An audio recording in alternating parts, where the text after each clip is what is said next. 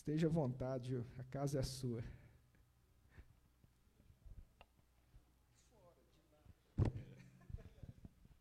Bom, pessoal, boa noite.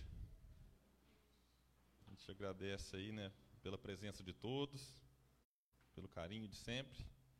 E hoje a gente precisa iniciar essa palestra primeiro fazendo, digamos, um, um, um resumo né, do que aconteceu do primeiro estudo, que esse é o segundo da série em que nos dispusemos a estudar o livro Porquê da Vida, de Leon Denis, de maneira sequenciada.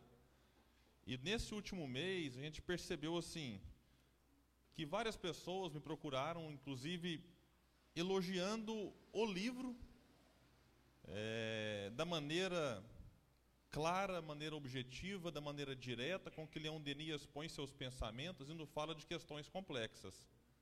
Um deles é o Gustavo, né, Gustavo? Não deixa eu mentir, né? Então, assim, as pessoas têm nos procurado e dito, William, como esse livro é bom, como esse livro é agradável. Às vezes a gente tem aquela percepção de que Leão Denis é difícil, que Leão Denis é, é denso, mas ele é um autor que, diga-se de passagem, é completo. Se você quer livro mais resumido, ele tem. Se você quer livro mais aprofundado, ele também o tem. E o Porquê da Vida é algo assim que realmente nos tem dado uma alegria muito grande de possibilitar com que um número muito grande de pessoas tenham acesso aos seus pensamentos, à sua maneira clara e poética de escrever sobre questões complexas de maneira muito simples. E de lá para cá também nós é, fortalecemos um movimento que tem assim tomado proporções gigantescas, que é de promover eventos em nome de Leon Denis em várias partes do Brasil, e nós já temos definido inclusive um fórum espírita Leon Denis que ocorrerá na Flórida e em Nova York. Então a nossa ideia para o ano que vem é ter todo mês um evento, um fórum, um congresso ou um encontro que, vamos dizer assim, que seja desenvolvido em torno das obras de Denis Kardec, obviamente, do ensino de Jesus. Então já tem aí de janeiro a dezembro, falta só novembro para fechar o calendário anual, mas tem mês que nós teremos dois, três cidades diferentes estudando e divulgando Leão Denis, o que para nós é motivo de muita alegria, né, de ver isso nascer, de ver isso se fortalecer. E todos nós, de certo modo, fazemos parte disso, porque foi através também do nosso fórum aqui de Uberlândia que inspirou e motivou várias pessoas a, a fazer o mesmo nas suas cidades.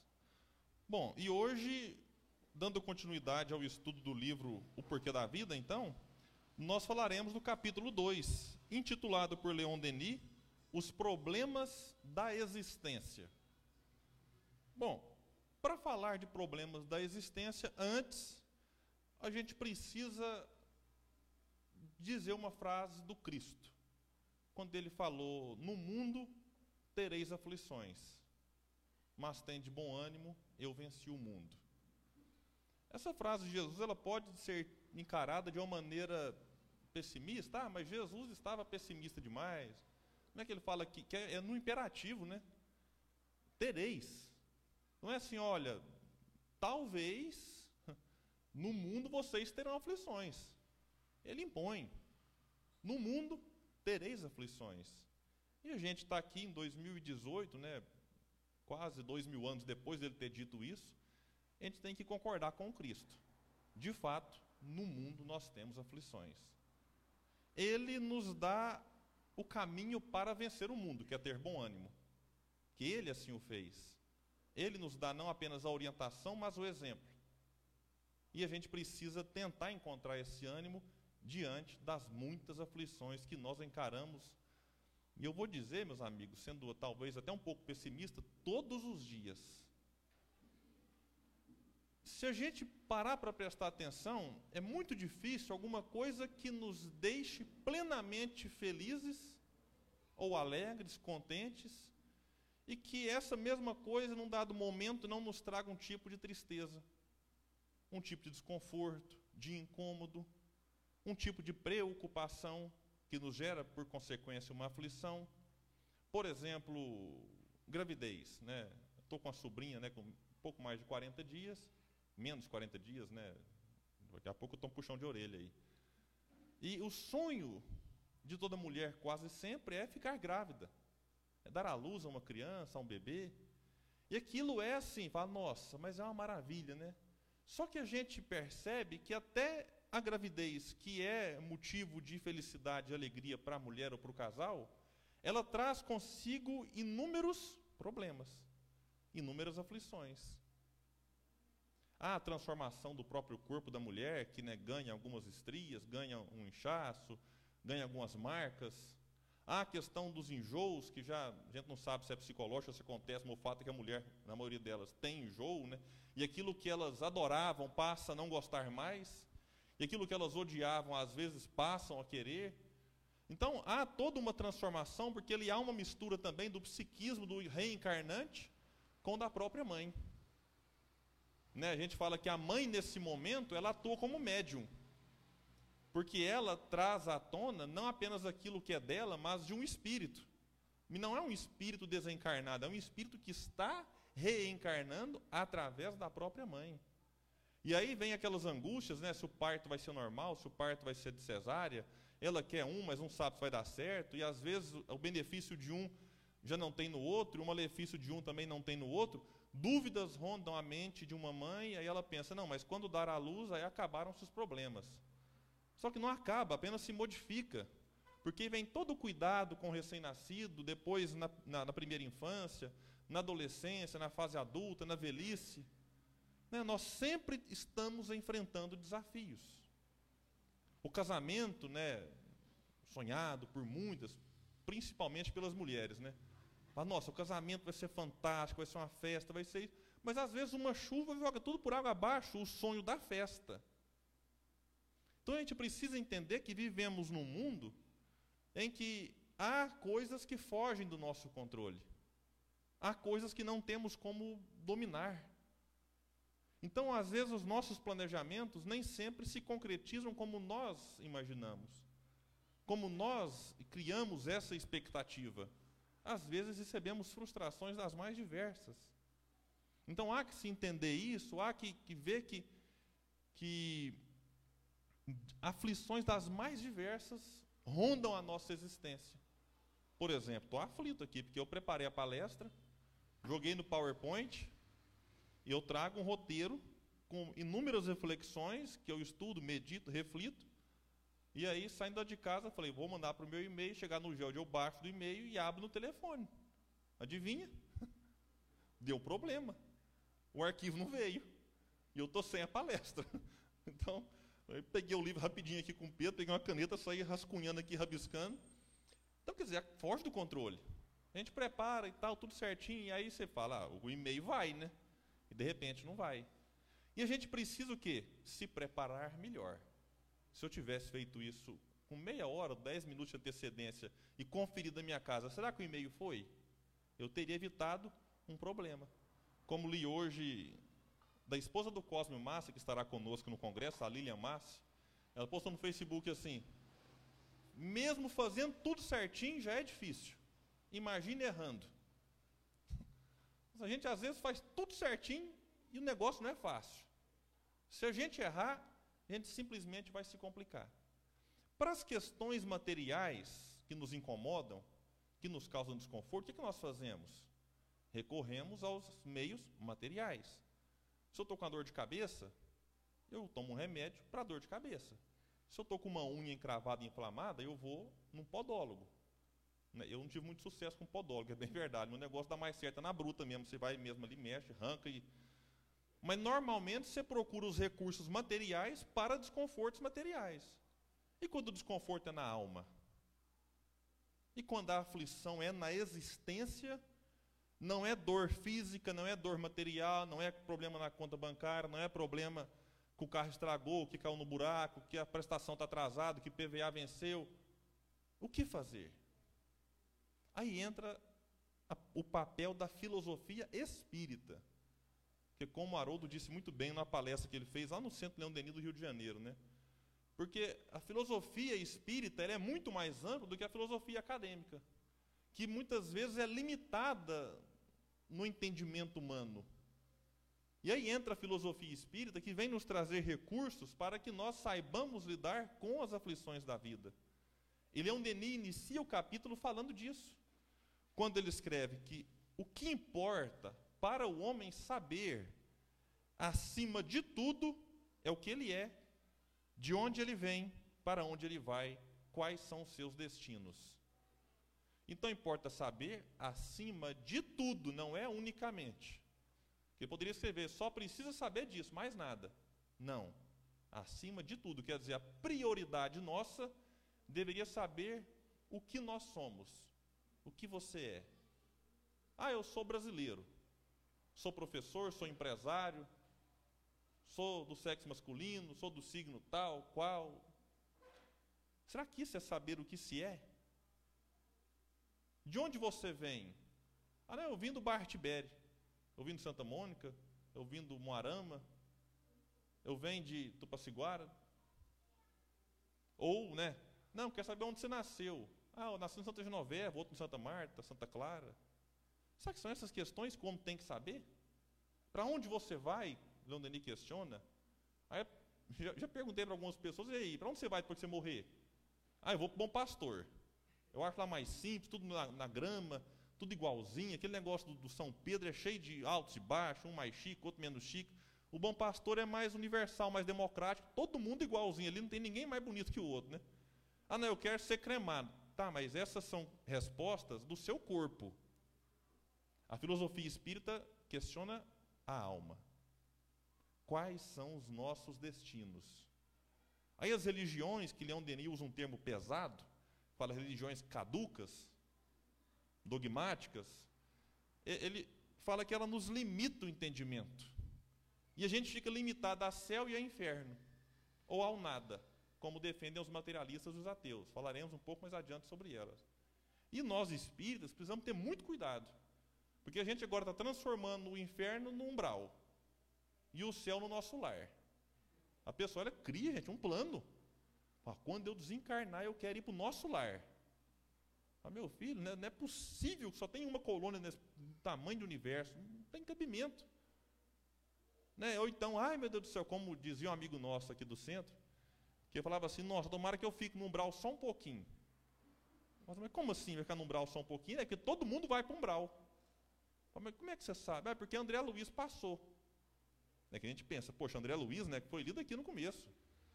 A gente pensa, se André Luiz, que escreve o que escreveu através do Chico, passou pelo umbral, imagine a gente. Só que se a gente ler pelo menos o começo do nosso lar, você vai perceber que André Luiz não é referência para ninguém. Não é modelo e guia em espécie alguma, enquanto encarnado, não. Ele faz depois o processo de transformação no mundo espiritual e trouxe as belas mensagens através do Chico. Mas a gente tem que tomar muito cuidado. Porque às vezes, até na maneira de a gente brincar, de nosso lar, de umbral, traz na intimidade, no subconsciente, essa ideia antiga de céu e de inferno. Então, Denis vai dizer que a opinião da maioria é vacilante, indecisa. Os atos, as atitudes e os caracteres ou o caráter do indivíduo disso se ressentem. Aí está o mal da nossa época. Diz ele: temos o instinto do progresso, queremos caminhar, mas para onde ir? Como assim, o instinto do progresso? Vamos entender o que ele está dizendo.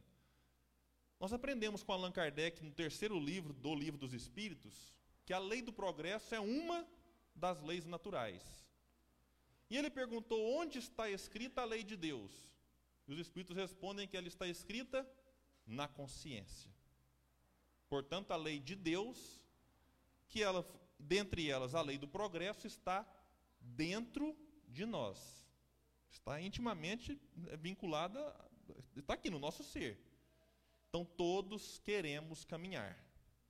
Todo mundo quer progredir. Pode perguntar qualquer pessoa, até as pessoas de má vida. Pergunta assim: você quer progredir, meu irmãozinho? Quero. Todo mundo quer ser melhor a não ser que ele esteja gravemente perturbado, né, que afetou a memória, a mente, o seu psiquismo. Mas normalmente, né, a pessoa quer progredir, quer evoluir, quer crescer. Isso faz parte do indivíduo. Mesmo que ele às vezes não saiba, mas tudo que ele faz é buscando o progresso, mesmo que ele faz de maneira equivocada. Ele quer o crescimento. E ele é um Denis coloca uma questão que é nisso que não se pensa suficientemente, é nesse não saber para onde ir. E aí ele faz uma comparação que nós até fizemos lá em Tupaciguara, que o homem ignorante dos seus destinos é semelhante a um viajante que percorre maquinalmente uma estrada. Então, um homem que não conhece o seu destino se assemelha a um outro indivíduo que percorre como uma máquina uma estrada. Arrisque perguntar para um trem de ferro. Vai aqui na, na estação, ali no custódio, né? Chega na frente do trem e fala assim: Oi, trem de ferro, para onde é que você está indo? Se ninguém te pular e te convidar para ir para um sanatório, faça a segunda pergunta: Trem de ferro, de onde que você vem? Vai ficar calado, eu garanto para vocês. Aí o trem de ferro não responde, você pergunta: Trem de ferro, por que, que você viaja então? Como minha filha brinca, quando você pergunta alguma coisa que ela não quer responder, né? Cri, cri, cri. Silêncio. A comparação é pesada, mas o homem, na maioria das vezes, se comporta como esse trem de ferro. Você perguntar para alguém, de onde você vem? Ah, não sei. Para onde você vai? Não sei. Por que, que você viaja? Vamos mudar a pergunta. Por que, que você nasceu? Muita gente não sabe. Ó, no caso do King, vai falar assim, para ser bonito, né? Ele é convencido mesmo. E se perguntar assim, a pergunta mais complexa ainda. Por que, que você vai morrer? Aqui é o começo de uma viagem e o fim da viagem. Ou para onde você vai após a morte? A pessoa normalmente ela vai dar essas respostas que eu dei antes. Ela não vai saber. E aí vem outra pergunta: por que que você vive? Ou para que que você vive? Porque uma me remete ao passado, a outra ao futuro. Por que e para que nós vivemos? São questões complexas, né, que a gente leva a vida como lá o, o Martim da Vila, né? Deixar a vida me levar, vida leva eu e vai, pronto, e não para para pensar. Eu já fui assim. Enquanto está tudo sorrindo, enquanto está tudo. É Zeca Pagodinho? Eu sempre confundo os dois. São bem parecidos, né? Só que não. Então, enquanto a vida só sorri, está tudo dando certo, está tudo bem. A gente vai levando. Mas quando a coisa dá uma apertada, a gente para para pensar em Deus. Para para pensar nas coisas que deveriam nos chamar a atenção desde sempre. Então é, é necessário fazer essas reflexões antes do problema. Né? Entender que, opa, será que eu vou desencarnar antes ou depois de quem eu amo? Porque a gente sempre pensa que é depois, né? Quando a gente conversa com os filhos, por exemplo, fala, ó, não vai antes, não. Mas às vezes vai. Né? Quem teve em Tupaciguara, né, Pedrinho, presenciou cenas, eu arrepio só de pensar. Pais que se despediram de filhos, de filho, de uma maneira trágica. Então, sim, a gente tem que parar para pensar nas coisas, porque às vezes a vida não nos dá o aviso, olha, fique, fique esperto, daqui uma semana vai acontecer uma tragédia em sua vida. Simplesmente o telefone toca. Ou simplesmente você vai fazer um exame de rotina e descobre que está com câncer. Ou com alguma outra doença que não tem cura. E aí? Se eu souber por que nasci e por que e para que que eu vou morrer, eu vou entender do porquê que eu vivo. E quando eu entendo isso, eu encontro forças para enfrentar e superar os obstáculos da vida. Quando eu não entendo, Leon Denis coloca a consequência do homem que se assemelha ao trem de ferro, que eu já comparei aqui. Diz Leon Denis que, por conseguinte, quando lidamos dessa maneira com a vida, está sempre disposto a deter-se ao menor obstáculo e perde seu tempo sem a preocupação do objetivo a atingir. Gente, o mundo hoje talvez não teria condições de internar todos os depressivos do mundo. Eu lembro de ouvir o Divaldo contando isso, não sei se vocês já ouviram também. Palestra do Divaldo 2011, 2012. O Divaldo trazendo estudos que em 2020 nós não teríamos leitos suficientes para internar os depressivos. Eu acho que já estamos nisso. Se a gente tivesse que colocar internado todos os depressivos, talvez não teríamos leito suficiente. Então a gente precisa entender que a vida não é moleza. a gente às vezes vai reencarnar e escolhe um monte de coisa, né? Eu quero isso, quero aquilo. Eu quero nascer pobre, eu quero nascer rico, eu quero nascer. E tem coisas que são acidentais por nós provocadas. Por exemplo, não sei se a gente escolhe ou não, Rafa. Vim com camisa do Berlândia para o centro, né? Porque Vascaíno é um privilégio. Tem que ter mérito para reencarnar Vascaíno. Mas há um monte de coisa na existência que a gente cria. Eu até estou pensando seriamente, falei com um amigo meu lá de Patos de Minas, o Cadu, eu vou ver como é que funciona o Demir depois tem mais contato com a espiritualidade. Se tem como pedir uma revisão de contrato reencarnatório. Que eu acho, eu não lembro ter combinado esse tanto de coisa, não. Eu acho que está tendo aqui um acréscimo, né? Um, não tem lógica, né? Então a gente precisa compreender e entender que a religião pode nos oferecer muito. E hoje, não apenas o Espiritismo nos traz conceitos, nos traz reflexões belíssimas, mas há dentro do próprio catolicismo, postei hoje no Facebook lá um padre. Gente, não sei se alguém aqui estava no Fórum Espírita de Canápolis. Um padre simplesmente chegou lá, amigo do pessoal, e deram a palavra para ele. Se vocês verem o padre falando, se eu colocar o áudio dele aqui agora, vocês vão achar que é um palestrante espírita. Ah, ele falou de espiritismo? Não, falou de amor. Falou de unidade, de união. Quer dizer, hoje a própria religião católica já consegue oferecer inúmeros recursos para aqueles que procuram acolhimento, respeito, tolerância. Só que nem sempre foi assim, não apenas no catolicismo, mas em várias religiões. E Leon Denis escreve aqui, de uma maneira um pouco mais incisiva, que a insuficiência, a obscuridade das doutrinas religiosas e os abusos que engendraram lançam numerosos espíritos no materialismo. Vou destacar três palavras: insuficiência. Às vezes as pessoas queriam respostas, mas as religiões eram insuficientes para oferecer baseado na lógica, no bom senso e na razão. Consequência disso, a pessoa não encontrando o que queria ou o que precisava, ia para o ateísmo, para o materialismo. Então, falei que no primeiro estudo, falo de novo. Tem muitos ateus que assim o são, não porque querem, mas porque não encontraram as respostas que precisam. E não encontraram é porque as religiões também não é que não querem oferecer, é porque não tem recurso. É porque ainda lida com a vida de uma maneira muito limitada. Então é insuficiente para esclarecer as mentes mais exigentes, vamos assim dizer. Os abusos, né, aliás, a obscuridade das doutrinas.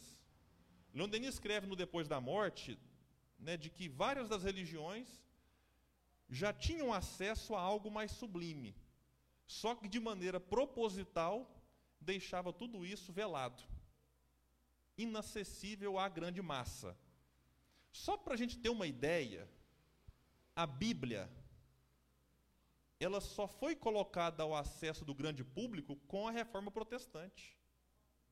Até então, ela era, ela era lida, ou rezada, como diziam muitos, em latim. Mesmo que as pessoas não soubessem o latim. Já pensou fazendo a palestra agora em francês? não sei se alguém entenderia. Antigamente era assim, a pessoa ia para a missa e o padre fazia a missa em latim. Isso não tem muito tempo, não. Aí a pessoa falava assim: Oi, me empresta a Bíblia, eu quero estudá-la, eu quero lê-la. Não, isso aqui é, é um artigo fica guardado aqui a sete chaves. Só pouquíssimas pessoas têm acesso a ela. que, que aconteceu? Isso foi um dos motivos que levou Martim Lutero a fazer a reforma protestante. Na verdade, que ele foi inspirado né, em críticas feitas por, por John Wycliffe no século XIV, propagadas no século XV por Jan Hus e Jerônimo de Praga. Né, merece outra palestra, só esse trio aqui dá para dar palestra, né?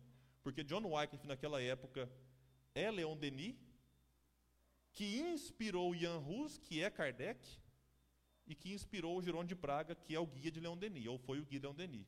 Então, esse trio, Kardec, Denis Jerônimo de Praga, foram os precursores da reforma protestante que viria depois com Lutero. E aí Lutero populariza a Bíblia. Por que, que vocês acham que até hoje nossos irmãos evangélicos, com o maior orgulho do mundo, pegam a Bíblia, colocam embaixo do braço e vão para a igreja? Porque isso na época foi uma conquista. Era impossível fazer isso. Então, quando tornou a Bíblia acessível, o pessoal ficou encantado. Falou, puxa, eu tenho uma Bíblia. Aquilo que você saía era um artigo de luxo. Você mostrava com orgulho a minha Bíblia. Então, por isso que até hoje, muitos deles ainda fazem isso, né? Não é talvez nem divulgado isso, mas é algo que fica ali e que se replica na, na, nas próprias gerações. E dos abusos que o Denis coloca aqui, né? Que a igreja, a religião abusou também do poder, né? que vinculado à política cometeu grandes desatinos, grandes tragédias ao longo da história, curiosamente, em nome de Deus. E Leon Denis, de maneira um pouco dura, disse que Jesus, né, que também as pessoas falavam, vamos matar em nome de Jesus. Olha para ver como que o ser humano era. Leon Denis fala que Jesus, nesse período da Idade Média, da Inquisição, não esteve na igreja. Não pode, não, não pode estar lá. Ele não pode compactuar e avalizar esse tipo de conduta em seu nome. Então, prosseguindo aqui, Leon Denis vai dizer então que a negação da vida futura, propagada pelo materialismo, suprime também qualquer sanção moral. Com ela, quer dizer, com a ideia do nada, você vai morrer e vai acabar. A sua vida está limitada ao seu cérebro. Quando o cérebro para, não tem mais vida, nem orgânica e nem espiritual.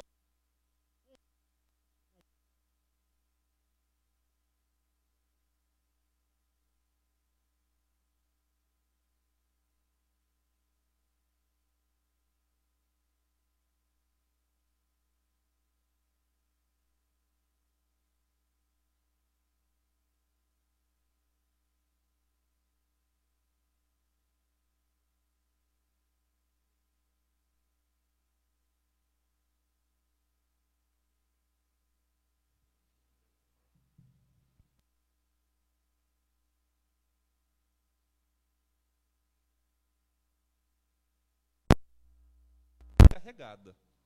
Você pensa, até uma pilha recarregada que diria nossa alma, né? De achar que vai acabar, vai jogar fora e acabou. Então não, a gente continua. Com ela, sejam bons ou maus, quer dizer, com essa doutrina materialista, bons ou maus, criminosos ou sublimes, todos os atos chegam aos mesmos resultados. É Sócrates que escreve que se de fato a vida não tiver continuidade, isso será um prêmio para os maus, que verão encerradas todas as suas maldades. Já pensou igualar tudo? É que sanção moral que você vai ter? Por que eu vou sair cedo de casa e distribuir sopa, distribuir pão, agasalho para quem passa frio e fome? Se lá no final o meu destino vai ser igual de quem acorda cedo e vai para o clube tomar sol.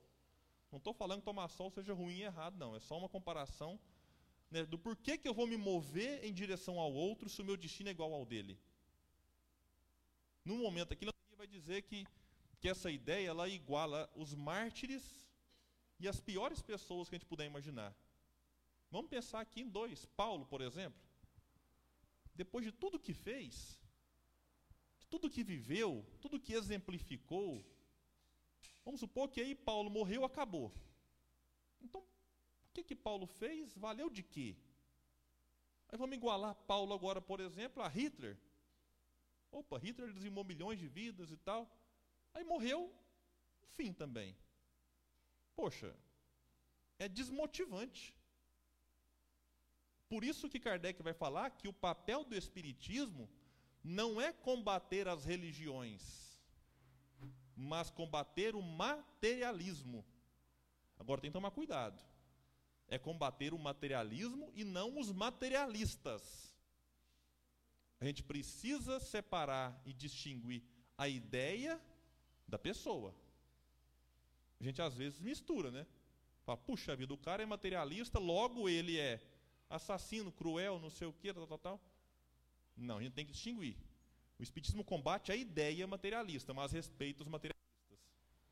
Combate o ateísmo, mas respeita e ama os ateus. Continua Denis dizendo: não há compensação para as existências miseráveis, para a obscuridade, para a opressão, para a dor. Não há mais consolação na provação, mais esperança para os aflitos. Nenhuma diferença aguarda no futuro o egoísta que viveu só para si e, frequentemente, às custas de seus semelhantes, e o mártir ou o apóstolo que terá sofrido, sucumbido, combatendo para a emancipação e o progresso da raça humana. Se tudo termina com a morte, o ser não tem, pois, nenhuma razão de se constranger, de comprimir seus instintos, seus gostos. Fora das leis terrestres, nada pode retê-lo. O bem e o mal, o justo e o injusto confundem-se igualmente e se misturam no nada. Qual a consequência desse pensamento também? Leon Denis conclui o parágrafo e diz que o suicídio será sempre o meio de escapar aos rigores das leis humanas.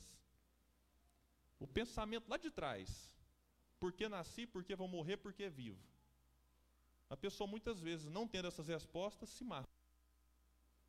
Ela pensa, poxa, mas de que adianta viver nessa penúria, nessa dificuldade? Então, o ateísmo é um dos maiores incentivadores do suicídio. Enquanto a, a, a esperança renovada, tanto falada lá no Festu em Tupaciguara nesse final de semana, ela dá novos elementos, novos meios para que as pessoas busquem forças e desistam de se matar. E nós não estamos mais no setembro amarelo, mas nunca é demais reforçar e dizer da necessidade de valorização da própria vida. Porque enquanto eu fiz essa palestra, já tem aqui é, 30 minutos, é bem provável que mais ou menos 50 pessoas se mataram no mundo e mil tentaram se matar. Porque para cada suicídio cometido, outros 20 houveram sem êxito. Outros 20, 20 tentativas não tiveram êxito. Então são dados alarmantes, são dados que nos chamam a atenção e nos motiva a sermos agentes do amor, da paz, da esperança. Então a gente precisa propagar o espiritualismo e o espiritismo não só através das palestras, das conversas com amigos, mas inclusive através das redes sociais. Eu tomei uma decisão de alguns dias para cá. Todos os dias que eu lembrar que eu tiver acesso à internet, eu vou postar uma coisa boa. Todos os dias. Eu nem lembro mais o que eu postei ontem. Ah, ontem foi um rapaz criminoso, menor de idade, que foi recuperado né, casas ali de recuperação, de atuação junto ao menor infrator. E aí ele desenvolveu lá um GIS que vai trazer um benefício enorme. E eu estou com um monte de matéria para colocar, vou colocar devagarzinho, que é para não sufocar o povo. Mas hoje, por exemplo, eu vi uma notícia, que vou colocar amanhã, de um rapaz que está desenvolvendo um aparelho, olha que espetacular, que vai possibilitar a comunicação de pacientes em coma. Já pensou quem é que já teve algum, algum parente em coma? Você vai lá visitá-lo, está lá. Somente os aparelhos ligados. Ele, né, num, num coma profundo. A gente sabe que no coma muitas vezes a alma escuta, alma percebe, a alma registra o que ela ouve. Por isso há que ter um cuidado muito grande com o que a gente fala perto de parentes em coma, porque eles estão ali, só que não conseguem se comunicar. A informação vai, eles retêm, eles não conseguem retransmitir. E agora tem uma experiência sendo feita de que talvez isso seja possível num futuro talvez próximo. Olha que fantástico. Então a gente precisa acreditar no ser humano. A gente precisa acreditar na vida, acreditar nos outros, não perder a esperança, porque quando perdemos a esperança nos outros, nós temos uma, uma atitude até inconsciente de nos isolar. Não quero mais contato. Não quero mais conviver. Não quero mais conversar. Desfazemos amizades agora, né, a, a torta direito. O modo soneca, eu digo, é libertador, gente. Quem tem Facebook, o modo soneca, eu, fiz uma propaganda lá, mas como é que você fala assim gente pôr o modo soneca? Para quem não sabe, não tem Facebook, modo soneca é um recurso. Quando a pessoa começa a postar coisa que eu não gosto, tem um recurso no Facebook, você vai lá, ativa modo soneca 30 dias. É tipo o castigo, o cantinho do pensamento, né? Então você não quer ver mais o que ela posta, simples. Ah, eu não sou obrigado a ver? Depende. A gente não escolhe o canal de televisão que assiste? Alguém fica num canal que não gosta? Eu, por exemplo, não gosto de filmes de terror, acho aquilo totalmente sem necessidade. Já não sei nem para que inventaram filme de terror. Então não adianta, eu, eu não gosto. Aí eu vou pôr um filme de terror na minha casa e ficar assistindo. Poxa, eu tenho o direito de colocar o filme que eu gosto, eu não escolho o que eu como. Igual, eu não como giló. Aí eu vou sair, chegar no restaurante, hoje eu vou comer só giló. Eu escolho o que eu me alimento. Eu não escolhi a roupa que eu vim fazer a palestra hoje, todos aqui escolheram. Então tem que escolher o que eu vejo nas redes sociais. Porque tem certas publicações que nos fazem mal. A pessoa tem hora que posta lá o, o bandido foi assassinado. Olha que beleza. 30 tiros no bandido. E compartilha e está lá o cara caído no chão e o outro matando. Que prazer que a pessoa tem em ver isso. Ah, mas era bandido, mas é um ser humano. Ou então, a pessoa adora animal, e ela posta lá assim, cachorro atropelado, com os ossos para fora, o olho esbugalhado, o cérebro para lá, caído no chão. Tadinho do cachorro, meu Deus do céu, mas deixa o cachorro para lá, não posta isso não, gente. Então a gente tem que começar a cuidar, como uma amiga minha postou esses dias, né? O modo soneca, ele ajuda até a, a, a conter o rivotril, né? que tem hora que as redes sociais, inclusive por influência nossa, faz mal aos outros. Poxa, qual a qualidade do que eu estou publicando? Porque eu posso levar a paz ou a violência, de acordo com o que eu replico, de acordo com o que eu reproduzo. Não apenas nas conversas, mas também nas questões virtuais. Então a gente precisa entender, Leon Denis vem dizer aqui agora, que a crença no nada ao mesmo tempo que arruína a sanção moral, porque aí eu vou conter meu egoísmo para quê? Não tem motivo. Deixa sem solução o problema da desigualdade das existências, no que toca à diversidade das faculdades, das aptidões, das situações, dos méritos. Aqui Leonelli já vincula não apenas a continuidade, mas o que precede o nascimento. Porque quando eu entendo e desvendo esses dois véus, além do túmulo e antes berço, aí a coisa toma outra dimensão. Aí eu começo a perceber que aquela pessoa que eu convivo do lado, talvez ela é assim porque é o melhor que ela consegue ser. É o melhor que ela consegue. Gente, eu não, eu não quero acreditar que a pessoa, né, salvo transtornos mentais gravíssimos, que ela faça o mal deliberadamente. Ou que ela, tipo assim, vou defender nós maridos agora, homens, né? Pode ter certeza que nenhum homem joga toalha molhada na cama de propósito. É, é, tenha calma com a gente, né? Assim, a gente replica isso. Então é, é um processo de educação. Então é devagar, né? Aí na próxima encarnação você vai conseguir abrir a porta para a esposa. Aí na outra você consegue mandar flor. Então, é gradativo o processo, né? Então é lento.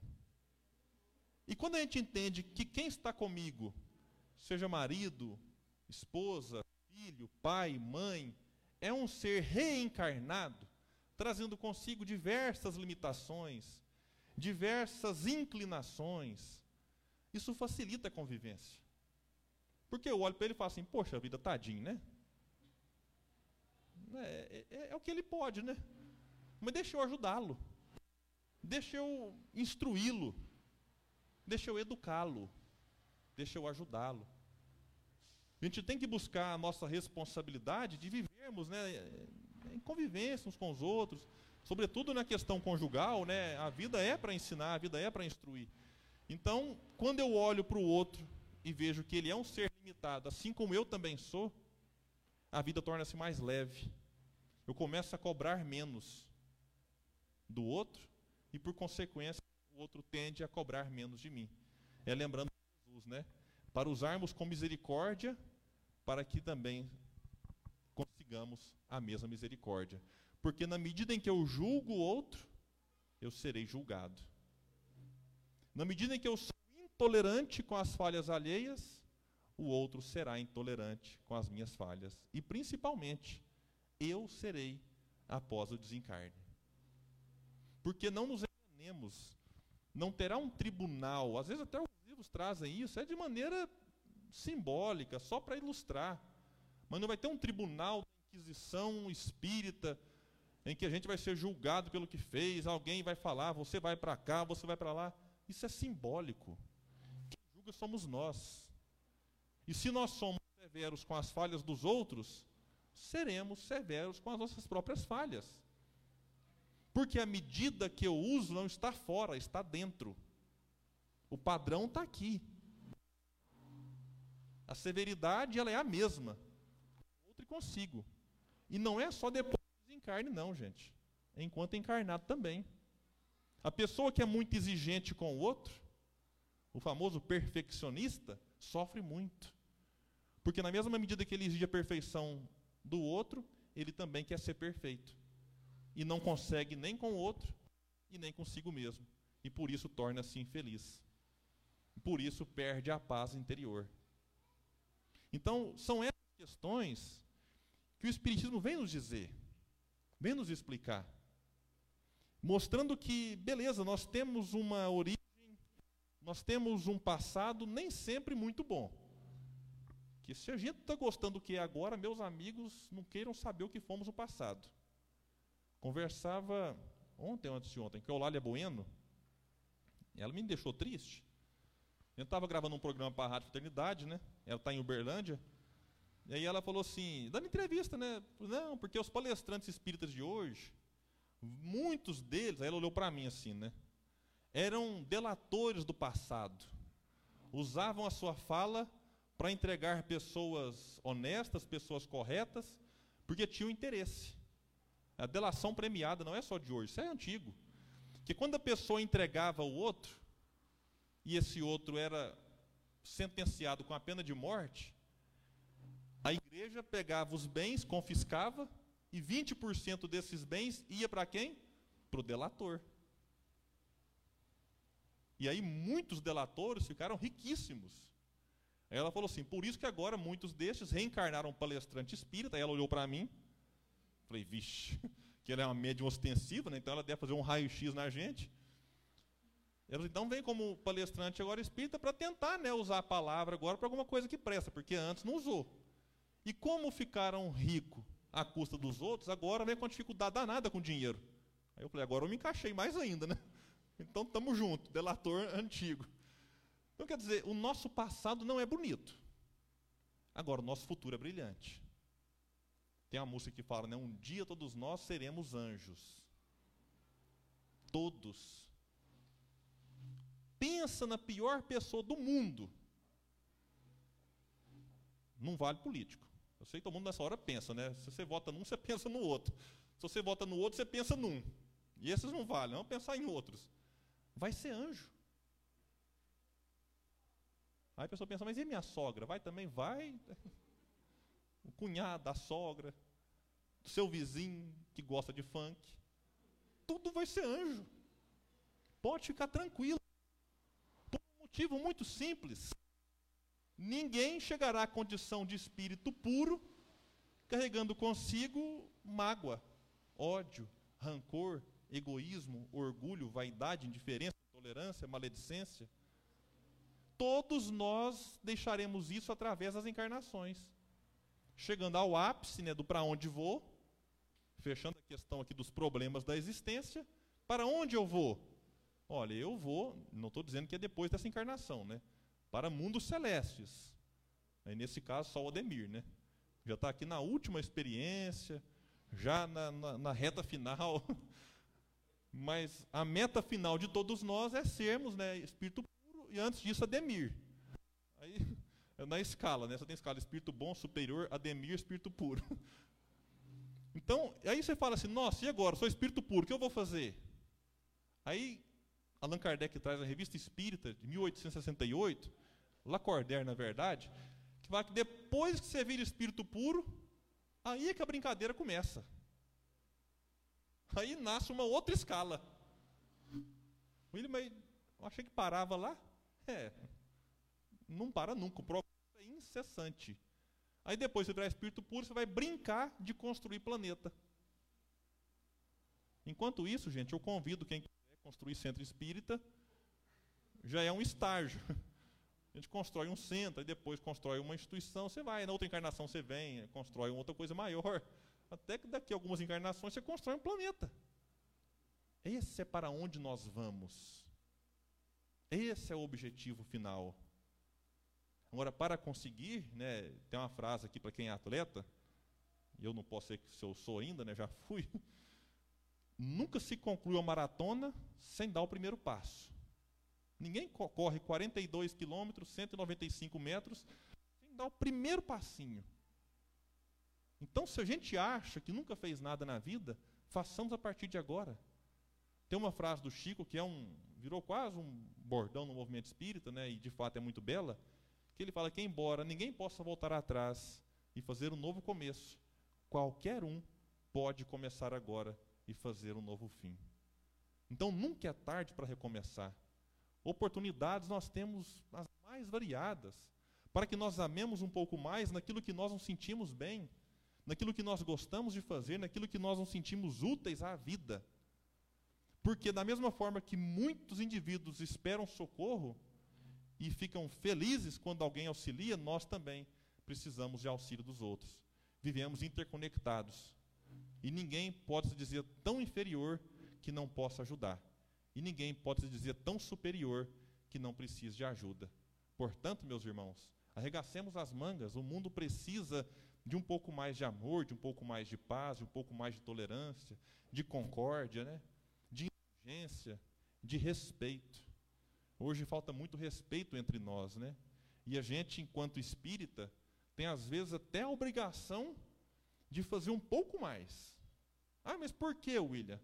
Olha, porque nós temos Allan Kardec. Nós temos o Evangelho de uma maneira que outros religiosos não têm. Então, por isso, nós precisamos dar um pouco mais à vida dessas virtudes tão carentes atualmente. Então, meus irmãos, nós encerramos né, o estudo de hoje, convidando a todos né, para que estejam conosco. Toda última quinta-feira do mês, nós teremos o estudo do livro Porquê da Vida. Então, no próximo, nós faremos aqui o capítulo 3, em que Leão Denis abordará sobre espírito e matéria. Que Jesus nos abençoe, muita paz e que nós tenhamos aí um excelente fim de mês.